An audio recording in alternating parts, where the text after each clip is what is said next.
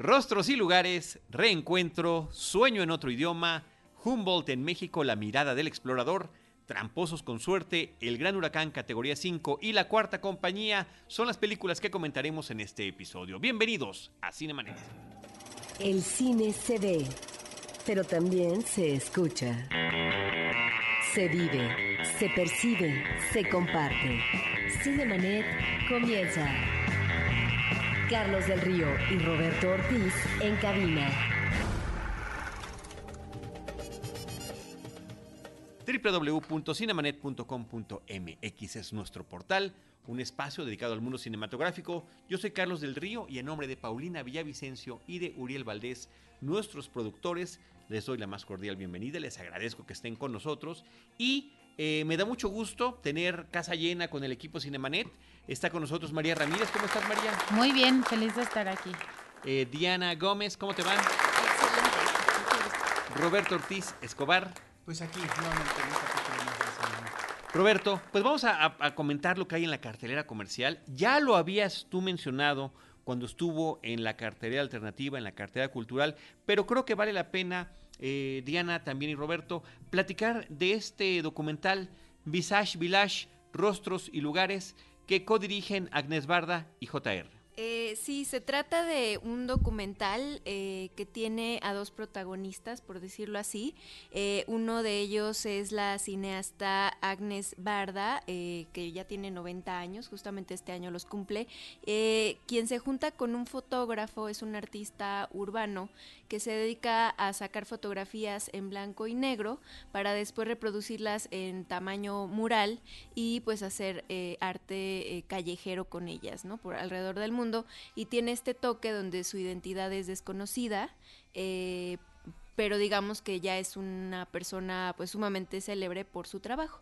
Eh, pues ellos se juntan y pues es- está este enlace artístico de los dos donde el documental pues es prácticamente un experimento, ¿no? De qué sucede en este encuentro de generaciones y de, y de formatos, de formas de crear arte, eh, en el cual pues tenemos como un acercamiento a dos figuras que son muy interesantes para, para los públicos que la siguen. Pues eh, yo insistiría en recomendar al público este trabajo que se presentó en la última muestra internacional eh, de cine. Creo que fue de las películas ah, eh, que, que- estuvieron a la altura de esta muestra. Y me parece que es formidable este registro que hace Añez Barda, una veterana efectivamente, eh, miembro de la nueva ola francesa. En algún momento del documental nos damos cuenta eh, como un colega de generación como Jean-Luc es un hijo de la fregada, ¿sí? Pero esta reunión de una veterana con un fotógrafo eh, JR, digamos, joven, parece que es sumamente interesante, Carlos, porque a través de este documental que se hace a la limón entre ella y el fotógrafo, creo que hay un gran espíritu de lo que es ella como cineasta, ella como una mujer itinerante que va encontrando elementos eh, vitales para su trabajo creativo en el camino junto con este fotógrafo. Es una reflexión de la vida, pero también es, eh, no el advenimiento, pero me parece que también está ahí la reflexión eh, que, digamos, aparece, se plasma. de, lo que puede ser la próxima muerte de, Barda, una mujer ya sumamente veterana y con limitaciones de la vista. Y que eso uno diría, ¿cómo? Una cineasta que ya tiene limitaciones, bueno, pues precisamente ahora se reúne con un fotógrafo para ofrecernos, me parece, una, un itinerario extraordinario, gozoso. Es una película muy lúdica para el espectador. ¿Por qué? Porque finalmente la apuesta es eh, hacer camino y en ese camino es donde van encontrando personas, donde hay un reencuentro también de Añez Barda con el pasado, con sus recuerdos, etcétera, y donde está la posibilidad de hacer en lo individual o de una manera grupal o colectiva estas fotografías que se convierten en fotografías de gran formato en fotografías que efectivamente pueden estar plasmadas en la fachada de una casa, de un edificio, o puede corresponder a un arte efímero, como cuando eh, la barda se encuentra con eh, el recuerdo en un lugar de un hombre que ya murió y que finalmente hay una fotografía de él que se pone en una piedra de la, de la playa y que esa eh, obra va a desaparecer de manera rápida. ¿Por qué? Porque finalmente el agua del mar sube de nivel con, ¿no? Eh, y de tal forma que eh, eso estamos ante esa posibilidad. En este registro de ambos de un arte que puede ser efímero o que finalmente puede que ser, que, quedar como constancia de ese itinerario. Entonces me parece una película hermosísima que a los 90 años esta mujer siga haciendo cine y este tipo de cine me parece que es festejar la vida a través del cine. Pues, de hecho yo yo sigo a JR desde hace varios un par de años en Instagram porque me encantaba o sea, lo conocía como, como artista y me encantaba que, como fotógrafo, y me encantaba ver su, su trabajo. Y en eso empecé a ver publicaciones sobre el documental. Es un documental que se me antoja muchísimo. Creo que refleja también este tema eh, de ser joven no es una edad, sino ser joven es seguir siendo creativo, eh, seguir siendo tú y seguir trabajando y eso eso se me antoja muchísimo ese documental. Pues ahí está una obra eh, fílmica que ha recorrido diferentes países, ha recibido muchos reconocimientos, estuvo en Cannes el año pasado donde recibió premios, eh, estuvo nominada como mejor documental para los Oscars, eh, Agnes Barda se convirtió con, con, ese, con esa nominación en la persona más de más alta edad en recibir una nominación a sus 89 años en ese momento de que se anuncia la nominación. Y bueno, pues eh, qué gusto que la película esté llegando a la cartera Le dieron el Oscar honorífico, ¿no? Ah, un año anterior, el, sí. 2017. Así es, el año pasado. Así que bueno, pues está, está ahí ese trabajo en cartelera. Y eh, eh bueno, y mencionar, ¿no? Eh, Agnes Barda es de nacionalidad belga y este artista, fotógrafo JR es francés. por otra parte, en la cartera comercial está llegando una película que me pareció muy interesante, se llama Reencuentro. El título original es Last Flag Flying. Primero que nada cuenta con un reparto eh, muy interesante. Brian Cranston, Lawrence Fishburne, Steve Carell. Son tres veteranos de la guerra de Vietnam. La película está ubicada en el 2003, en 2003, justamente cuando Estados Unidos estaba en la guerra de Irak. Y es justamente el año también en el que cae eh, Saddam Hussein. Bueno, pues en ese momento está ubicada la historia.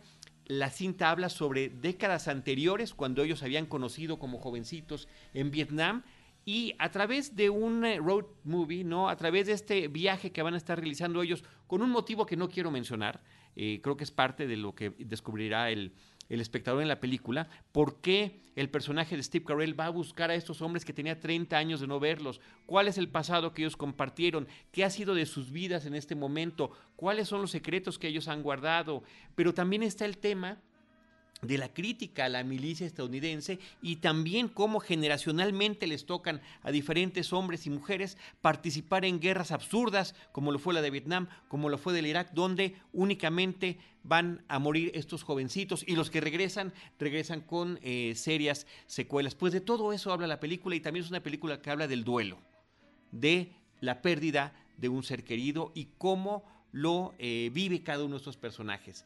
Em, me recordó una película de hace algunos años con Michael Caine que se llamaba Las Últimas Órdenes, que es un corte similar. Me parece que los temas aquí, bueno, si bien está presente el tema del duelo, a final de, cuentas el, tema es similar, pero aquí lo interesante es también su director, Richard Linklater. Este es el director que nos trajo Boyhood, historias, momentos de una vida, el que nos trajo esta trilogía de eh, antes del anochecer, del atardecer y antes de medianoche, que tiene eh, secuencias largas, muchos diálogos en, en, sus personajes, muy buen guion, muy buenos eh, momentos que viven los personajes, porque así como de repente nos vamos hacia el drama, también se acercan muy oportunamente los momentos cómicos. Quizá mi única queja mínima sería un asunto hacia el final donde pues creo que no puede escapar el Linklater al patrioterismo estadounidense, ¿no? Al final de cuentas la película está hablando sobre la bandera, está hablando sobre la milicia, hay una mirada crítica, pero también de repente como que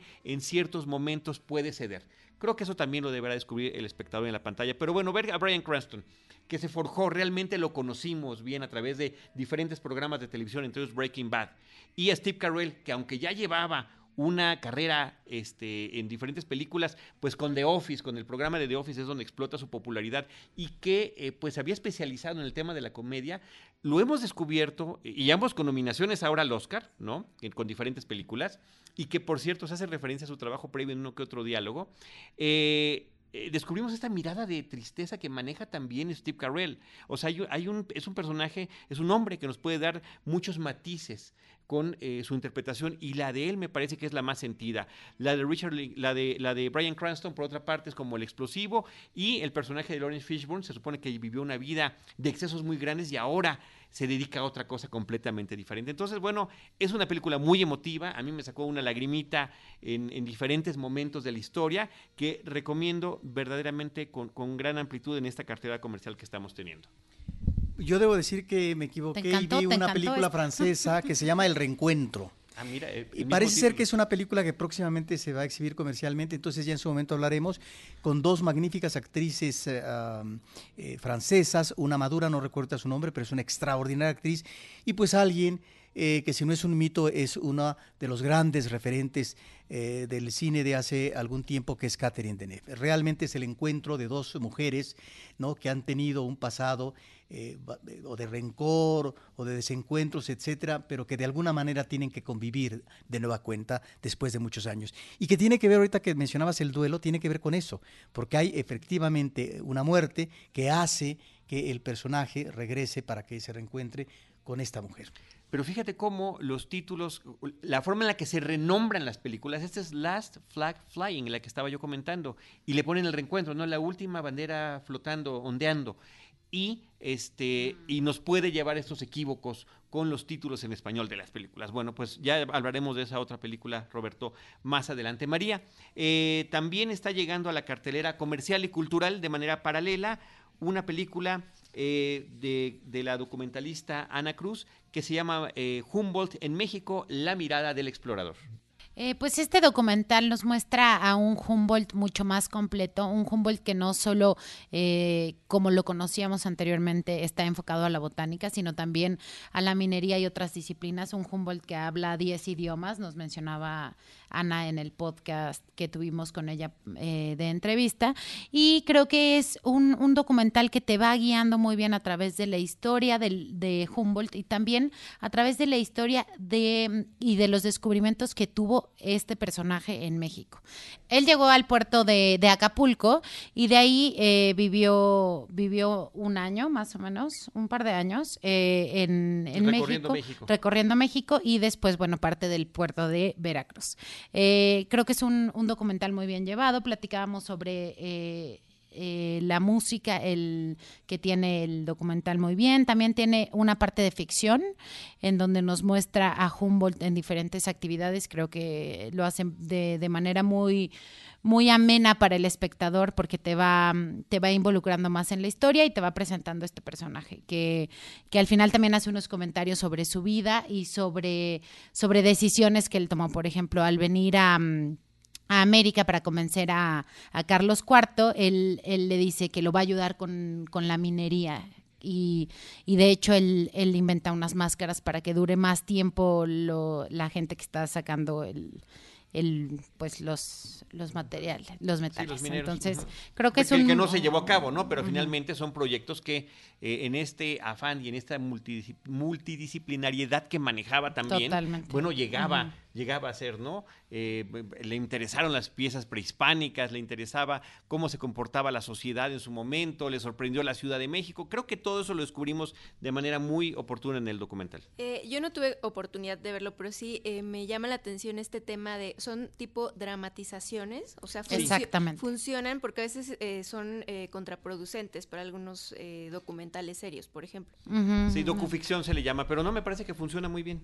Sí, eh, yo creo que es de los mejores trabajos de Ana Cruz y que estamos ante, para un espectador en general, ante el redescubrimiento de un personaje, que si bien, como decía María, eh, yo como María lo ubicaba eh, como un gran pionero en México en ese momento del siglo XIX en el ámbito de la botánica porque efectivamente cuando llega a Veracruz y atraviesa algunos pasajes selváticos de Guerrero, pues no solamente colecciona junto con su acompañante alrededor de 90 especies de plantas y las, las colecciona, estas están en, en Europa, pero lo que hay que decir es que hace también una descripción de las semillas que va a ser muy importante para eh, la aportación a la botánica. Pero en el documental también nos damos cuenta que fue un hombre eh, científico que también tenía que aportar a la minería, que tenía que aportar a la geología y que en ese sentido es un personaje que valía la pena en México, a partir de este viaje específico, que se le hiciera justicia, es decir, que hubiera un trabajo de este nivel, eh, como el que hace Ana Cruz, mezcla, efectivamente es un documental, como ella asevera, de, en algunos momentos maneja eh, la, ficción, que es una ficción que le viene bien al documental en donde no va más allá de dramatizaciones y demás, eh, digamos, porque no es el objetivo, y que me parece que, no obstante que el documental ubica buena parte de su, de su narrativa a el espacio de México como exploración y los personajes que va encontrando, etcétera, me parece que eh, nos habla mucho de su itinerario de vida en Europa y lo que el personaje hace más allá de México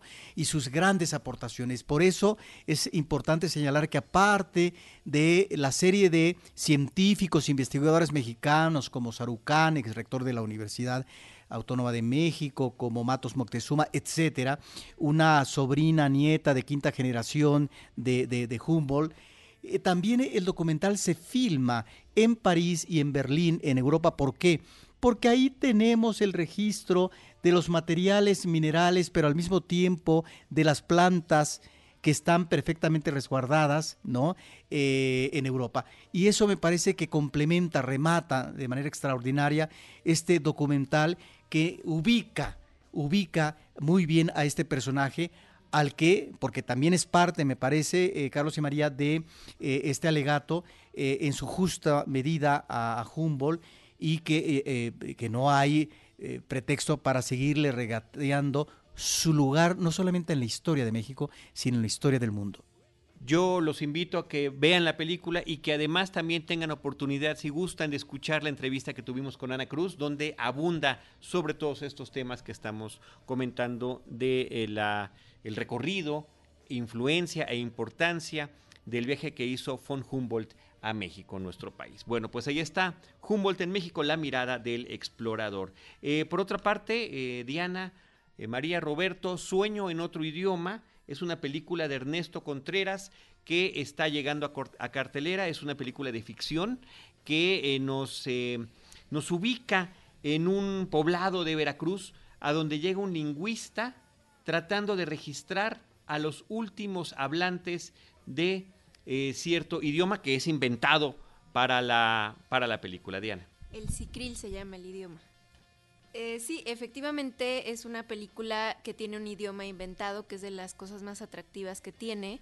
Eh, al ver que, el director tuvo una asesoría para generar una lengua que fuera parte de esta ficción en la cual se está tratando de rescatar una, eh, pues un idioma que está a punto de extinguirse, pero el cual, pues digamos que puede ser hablado por únicamente dos personas en un mismo sitio que tuvieron un problema 50 años atrás y no se hablaban, ¿no? Ese es el motivo, no, ese es el motivo de la película, esa es la premisa de la historia. A partir de ahí, poco a poco, iremos descubriendo cuál es la relación entre estos dos individuos. Creo que hay un, poco de utilización pues, de realismo mágico en la forma en la que está expresando lo que viven ellos, lo que significa su idioma, de dónde viene, cuáles son las referencias, cuáles son los mitos en torno a esto y eh, al mismo tiempo me parece que está haciendo comentarios oportunos sobre cuestiones de intolerancia que ha habido y sigue habiendo en distintos puntos de nuestro país, Roberto. Sí, este es ah, efectivamente, de acuerdo a lo que dices, es una película que por momentos se ubica más en el terreno de lo fantástico y que eh, esto es lo que nos lleva a, una narración eh, que apela a cuestiones imaginativas, pero que no se deslindan de ciertas realidades y que en ese sentido me parece que existe entonces el comentario oportuno a partir de situaciones de actualidad que tendrían que ver con la emigración de un personaje femenino posiblemente a los Estados Unidos, eh, se menciona esto, que tiene que ver también con el otro tipo de preferencias sexuales, que no necesariamente son las heterosexuales, que tiene que ver con el peso de la religión y la forma como condiciona la mentalidad de un individuo eh, eh, para poder definir sobre su vertiente sexual, de tal manera que hay estos elementos de realidad en, este país me parece que se abordan a partir de una historia que nos lleva más a, situaciones a veces mitológicas, pero que tienen que ver en, una situación central con lo que es el rescate, eh, de alguna manera por parte de este joven lingüista de lo que es una realidad no solamente en México, eh, que hay muchas lenguas, sino también en otras partes del mundo, que es eh, la forma como se están perdiendo estas lenguas en muchas comunidades del mundo.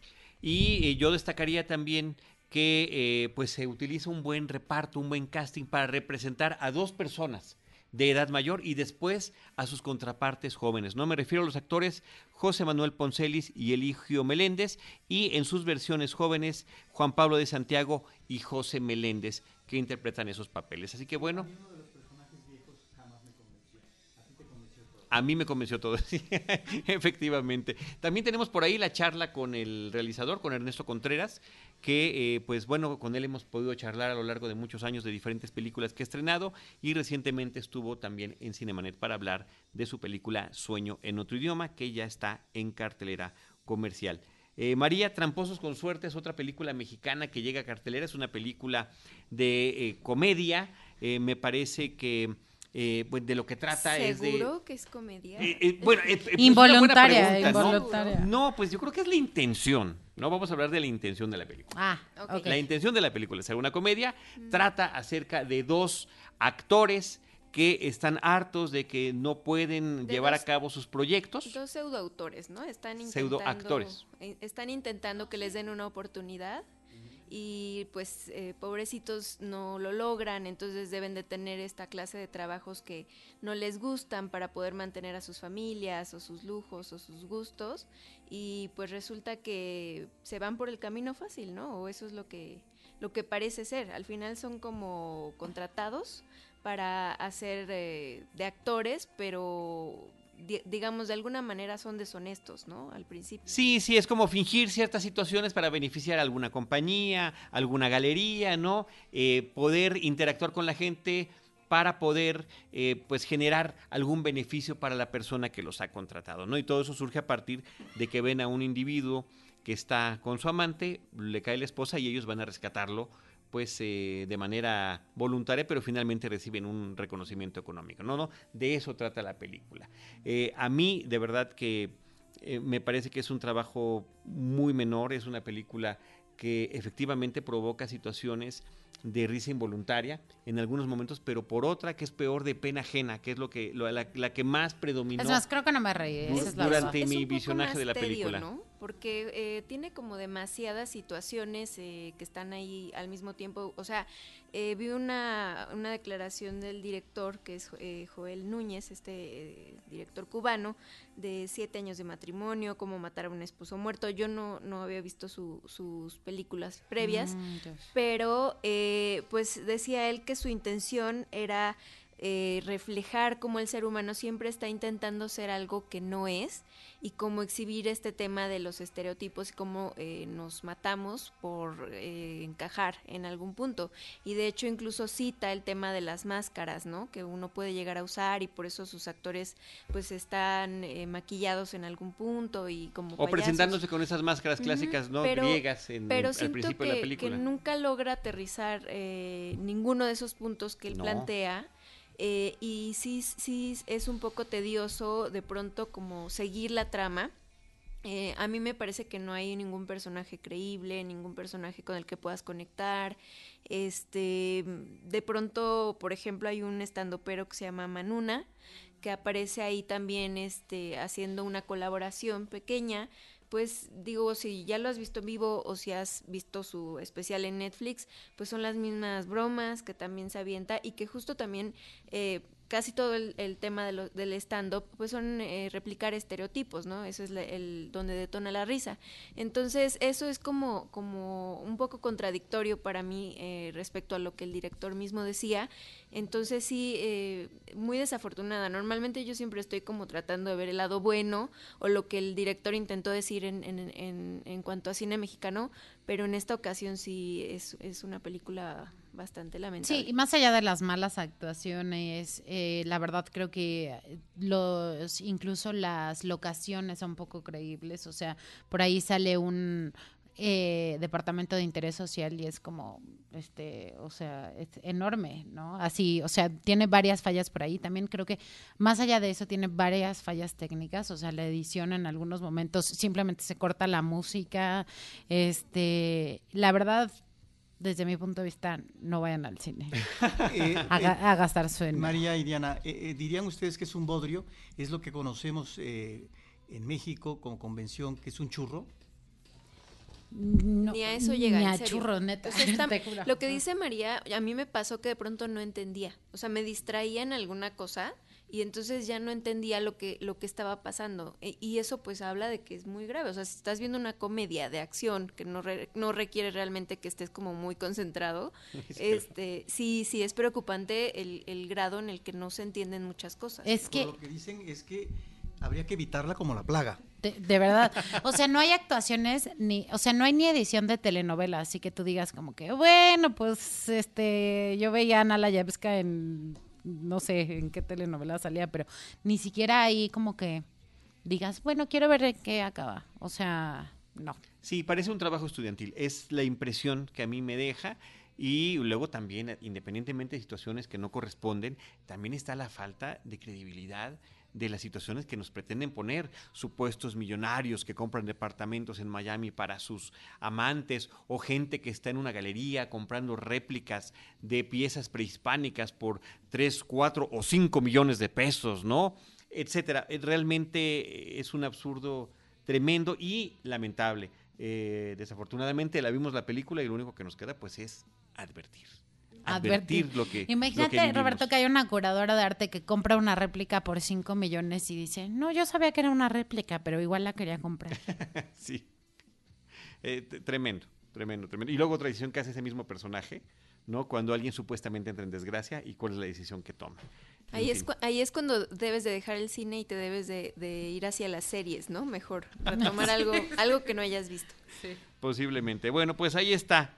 Tramposos con suerte. Pero para que vean que no todo lo malo viene del cine nacional, ya sabemos también que del cine hollywoodense abundan estos bodrios tremendos. Y uno de ellos se llama El Gran Huracán categoría 5. El título original es The Hurricane Heist. Es, fíjate, me parece que es igual de mala que Tramposos con suerte, independientemente de que la película cuente con grandes efectos especiales, porque intenta combinar una película de desastre natural con una película de un gran robo, de un gran hurto, de una gran... que también lo trata de presentar Tramposos con suerte en su momento, ¿no? En este caso se trata de unos ladrones que quieren llevarse durante un gran huracán los billetes que eh, recopila el gobierno estadounidense para ser destruidos, los billetes viejos, que son millones y millones, igual que los millones de, las de, la, de la Galería Mexicana de Tramposos con suerte, que se van a destruir en cierta bodega de cierto pueblito estadounidense que está siendo azotado por este huracán y tendrán que ser dos renuentes héroes, un hombre y una mujer, los que traten de salvar el día. Situación absurda tras situación absurda a lo largo de la película que ni siquiera y sobre todo para mí, que desde niño me encanta ver el despliegue de efectos especiales, ni siquiera eso me puede distraer del verdadero desastre que no es el huracán, sino la película. Aparte partiendo de la premisa de que uno va al cine sabiendo que va a haber algo ficticio, o sea, no es como que llegues así queriendo Claro. ver un documental, La- o sea, uno ninguno sabe, en ninguno de estos dos casos. exacto, ¿no? uno sabe que pues va a ir Sí. a ver una película, ¿no? Sí. O sea, ¿Qué pasa con estos tramposos? ¿Por qué tienen suerte? ¿O qué pasa con este huracán? ¿Por qué es categoría 5? Bueno, pues parece que ninguna de las respuestas eh, las encontramos en la película. En fin, pues ahí está El Gran Huracán, categoría 5, una película de Rob Cohen con eh, una lástima, ¿eh? Toby Kebbell, que me parece que es un actor muy interesante.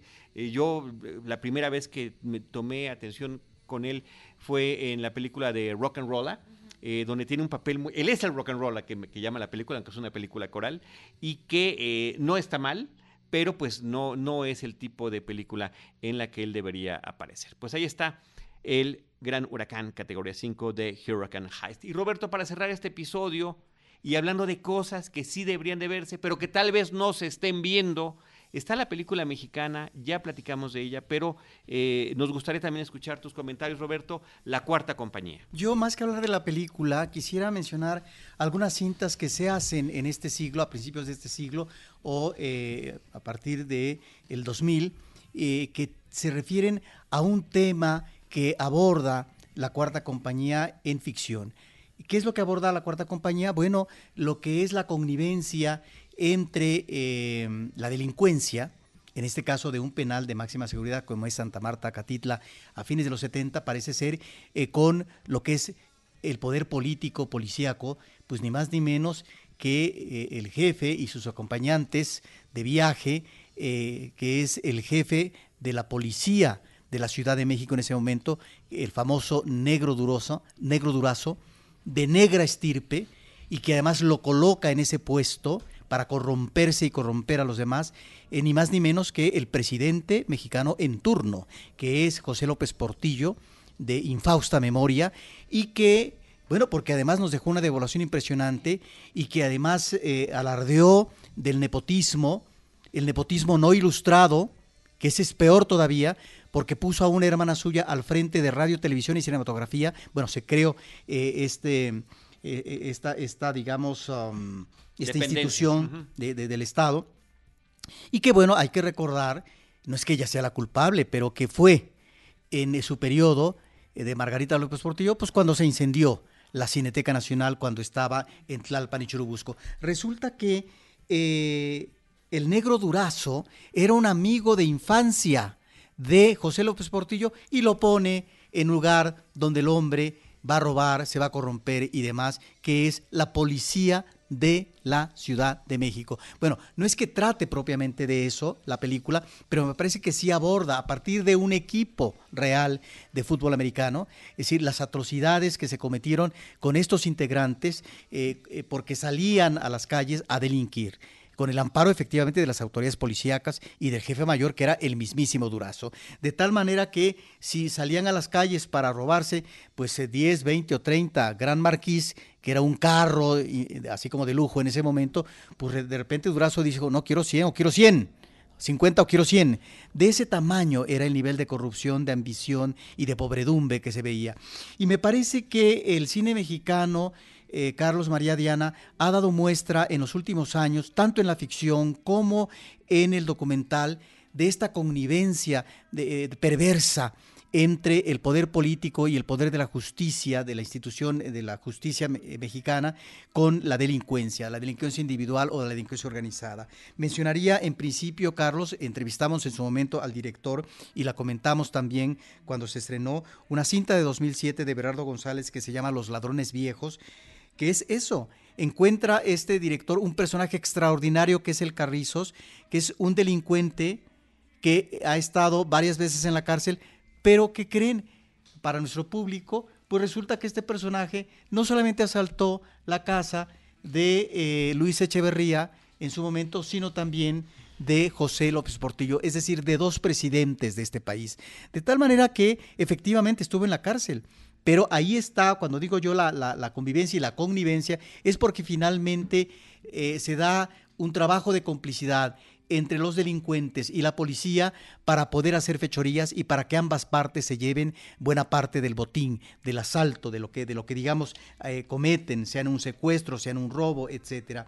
Otro documental que fue muy sonado en su momento y que me parece importantísimo es Presunto culpable del 2008 de Roberto Hernández y Geoffrey Smith que es realmente pareciera un documento de terror, porque eh, nos presenta esto que sucede a cada rato en, en México, que un inocente es culpado de una situación, de un crimen que no cometió, y pues lo sentencian a más de 20 años de cárcel.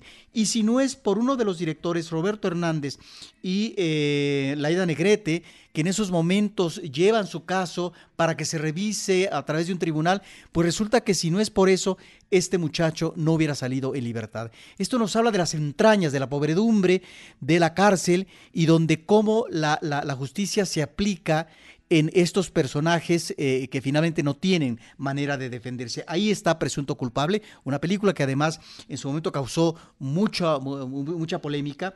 Y luego terminaría yo de mencionar una película de 2014 de José Manuel Cravioto, que en principio le pusieron Mexican Gangster y también tuvo otro título que fue El más buscado, una película que apareció comercialmente tardíamente porque eh, surgió de repente en el mercado pirata y ahí es donde quienes se habían cargado y tenían ya programado, parece ser, la distribución comercial, pues tuvieron que detenerse porque eh, muy seguramente pues ya la película tenía un visionado de muchos espectadores a través de la copia pirata. Y aquí Mexican Gangster eh, muy bien actuado el personaje por Tenoch Huerta, pues está remitiendo a un personaje real, el llamado Charro Misterioso, eh, que eh, era Alfredo Ríos Galeana, que en su momento fue considerado en los 80 el enemigo público número uno de este país, porque era el asaltabancos por antonomasia. Y claro, esto no podía suceder o no podía hacer sus fechorías si no se, se, daba la complicidad con la policía.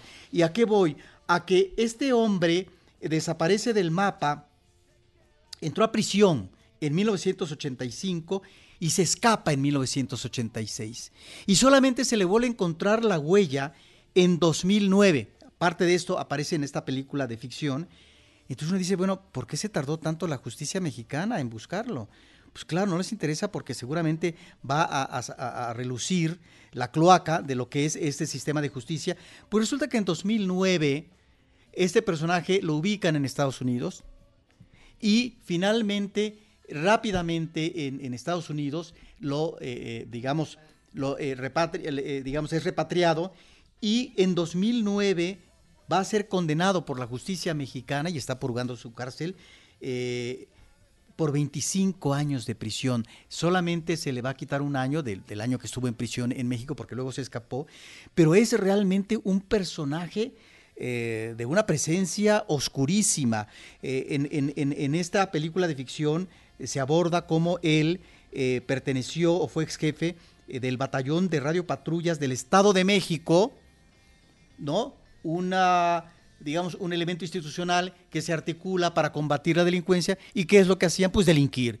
Bueno, eso, esa pobredumbre y, esta forma de actuación corrupta e impune del aparato de justicia mexicana, me parece que están en todas estas películas documentales de ficción expuestas y que en el caso de la, la, cuarta compañía queda muy bien especificado también a partir de hechos reales y de un periodo realmente nefasto, que fue el periodo del negro durazo a fines de los 70 y que me parece que es muy interesante observar cómo esta película logra de ficción eh, varios Arieles, cuando normalmente lo que vemos en la entrega de los Arieles es la premación a otro tipo de películas, no a este tipo de películas que si bien es cierto tienen su elemento de realidad, pero tienen que ver más con ese cine espectacular, con ese cine de acción, con ese cine que finalmente podría ubicarse en otro género, aunque efectivamente eh, por parte de sus realizadores hay una afiliación con respecto al cine que se vincula con lo político, con lo social, etcétera, y con un cine también de, lo, de, la acción. Y eso, sí me llamó mucho la atención de que haya eh, recibido tantos Arieles, cuando en, en, los Arieles en los últimos años lo que vemos es que eh, la designación o las películas premiadas tienen otras características. Sí, el año pasado la cuarta compañía recibió 10 Arieles, 10 primos Arieles, además de que había pues tenido muchas más otras nominaciones. Bueno, pues ahí están los comentarios, Roberto, muchísimas gracias. ¿Quieres comentar algo? Ya nada más para complementar, me parece haber visto la película de Mexican Gangster en Netflix, para que no la vayan a ver en pirata, por favor. y eh, presunto culpable, de hecho los directores de la cuarta compañía pues tienen ahí su crédito en esta otra, en este documental. Laida Negrete está en los créditos como productora. Sí, no, pero se refiere, se refiere a los eh, directores de la cuarta. y Vanessa Reola tienen créditos en presunto culpable. Trabajaron en presunto culpable. Eh, viceversa. Eh, encontramos en los créditos de la, cuarta, compañía, a Laida Negrete, que es uno de los artífices importantísimos para que se haya hecho presunto culpable. Muy bien.